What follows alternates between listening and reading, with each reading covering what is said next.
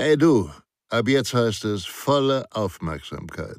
Denn Sicherheit, das Fachmagazin, kannst du ab sofort kostenfrei abonnieren unter www.sicherheit-das-fachmagazin.de. Ihr B.A.J. Schwanebacke. Notfallalarmierung von Beschäftigten in öffentlichen Einrichtungen. Gewalt und aggressives Verhalten im öffentlichen Raum und in öffentlichen Einrichtungen nehmen immer mehr zu. In das kollektive Gedächtnis eingebrannt haben sich die Amokläufe an deutschen Schulen und die jüngsten Terroranschläge in Halle, Berlin, Münster, Nizza, Wien und Paris. Doch wie lassen sich Besucher und Beschäftigte öffentlicher Einrichtungen im Fall des Falles schützen? Studenten, Schüler, Patienten, Behörden und Museumsbesucher erwarten wirkungsvolle Konzepte für den Umgang mit Notfällen und anderen Gefahren. Auch die Fürsorgepflicht von Dienstherren und Arbeitgebern erfordert im Rahmen der Arbeitsschutzgesetzgebung Gefahren an Arbeitsplätzen von Beschäftigten zu erkennen und Schutzmaßnahmen zu ergreifen. Die Bewältigung von Notfall- und Gefahrensituationen verläuft in fast allen Fällen nach einem ähnlichen Schema ab. Eine Gefahr wird erkannt, es wird ein Alarm ausgelöst, eine bestimmte Stelle wird darüber informiert, Hilfsmaßnahmen werden in die Wege geleitet.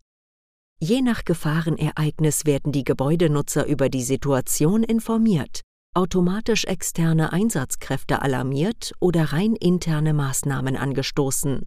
Technische Systeme wie Notfall- und Gefahrenreaktionssysteme NGRS unterstützen diese Art der Alarmierung in Not- und Krisenfällen. Notfall- und Gefahrenreaktionssysteme bieten wertvolle Unterstützung. Die Planung eines NGRS stellt viele Einrichtungen vor die Frage, wie diese ausgestaltet werden sollte. Bei dieser Fragestellung unterstützen erstens die Bundesländer, Kommunen und Aufsichtsbehörden mit zahlreichen Informationen und Vorschriften zum Umgang mit Not- und Krisensituationen. Zweitens die örtliche Polizei, die im Regelfall über zahlreiche praktische Erfahrungen verfügt. Drittens zahlreiche weitere Institutionen wie zum Beispiel die gesetzlichen Unfallversicherungen mit einer Fülle von Informationen.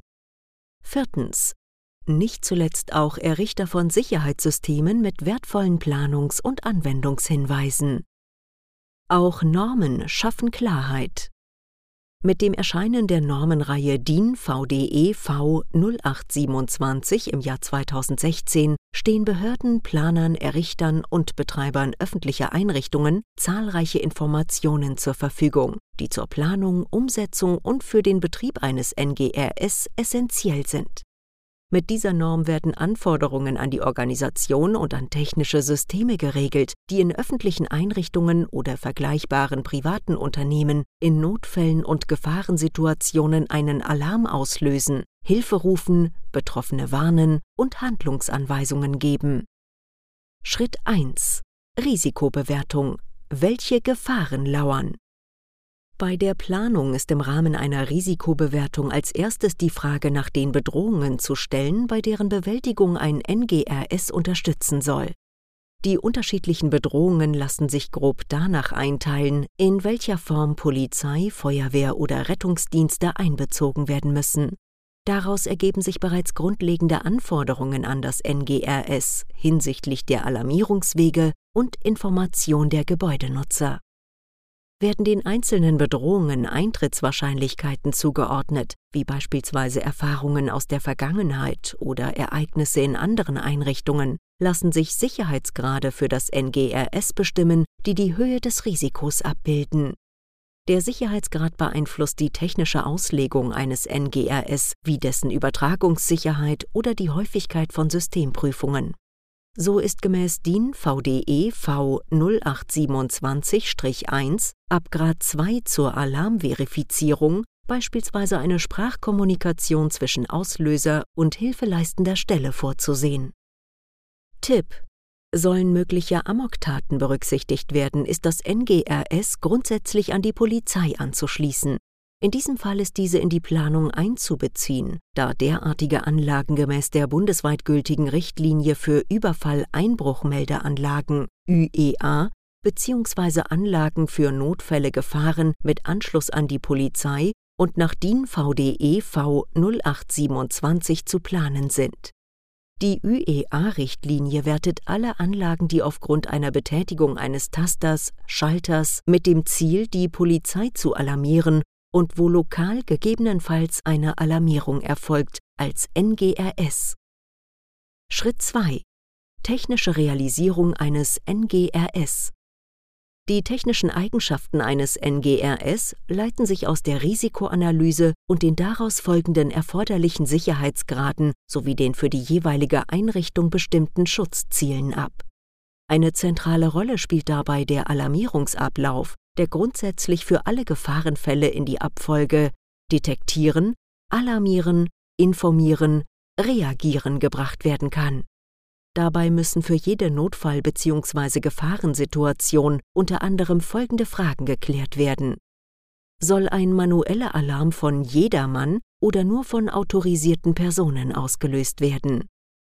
Sollen die Einsatzkräfte die Notruf- und Serviceleitstelle bzw. ein Wachdienst und/oder die Gebäudenutzer alarmiert werden? Sollen Einsatzkräfte direkt oder über eine verantwortliche Person der Einrichtung alarmiert werden?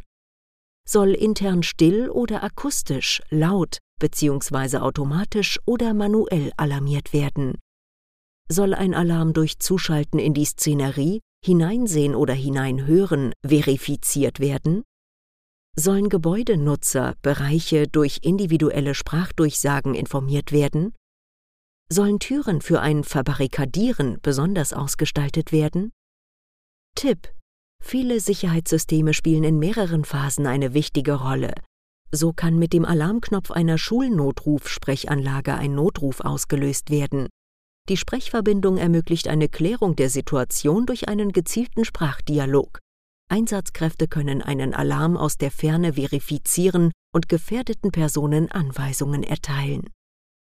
Wirtschaftlichkeit eines NGRS Je höher das Risiko und damit der Sicherheitsgrad eines NGRS ist, desto höher sind die zu erwartenden Kosten. Doch bei solch einem System steht die Sicherheit an erster Stelle und die Wirtschaftlichkeit lässt sich durch unterschiedliche Maßnahmen verbessern, wie beispielsweise das Nutzen als Schulklingel, Sprachalarmierungs- oder Beschallungsanlage, die Gegensprechfunktion als Türöffnung oder als Zutrittskontrollsystem zur Minimierung von Schlüsselverlusten und der Herstellung einer Schließhoheit. Tipp Bereits während der Planung eines NGRS sollten die Maßnahmen zur Vermeidung von Fehl- bzw. Falschalarmen, zum Beispiel Vandalismussicherung, berücksichtigt werden. Größere Evakuierungsmaßnahmen oder gar der Einsatz eines polizeilichen Spezialeinsatzkommandos bei einer vermeintlichen Amoklage führen leicht zu einer Traumatisierung. Darüber hinaus können hohe Kosten und bedeutende Imageschäden entstehen. Technik allein reicht aber nicht. Technische Systeme leisten wertvolle Unterstützung in Notfällen und Gefahrensituationen, reichen jedoch für eine adäquate Ereignisbewältigung allein keinesfalls aus. Vielmehr müssen sie in umfangreiche organisatorische Maßnahmen eingebettet sein, um ihre volle Wirkung zu erzielen. Dazu zählt beispielsweise das Festlegen von Informationswegen, regelmäßige Schulung des Personals oder das Bilden von Krisenstäben. Technische und organisatorische Maßnahmen sind eng miteinander verflochten und besitzen wechselseitige Abhängigkeiten. Deshalb empfiehlt es sich, die Aufgaben für Planung, Betrieb und Dokumentation eines NGRS zu bündeln. Die DIN VDE V 0827-1 beschreibt dazu einen technischen Risikomanager, der unter anderem Risikobewertungen vornimmt, geeignete organisatorische, personelle, technische und bauliche Maßnahmen vorschlägt, ein NGRS auswählt und die Dokumentation in Form einer Risikomanagementakte führt. Ein weiteres wichtiges organisatorisches Element stellen präventive Maßnahmen dar, die das Ziel verfolgen, Gewalttaten bereits im Vorfeld zu detektieren bzw. frühzeitig zu eliminieren.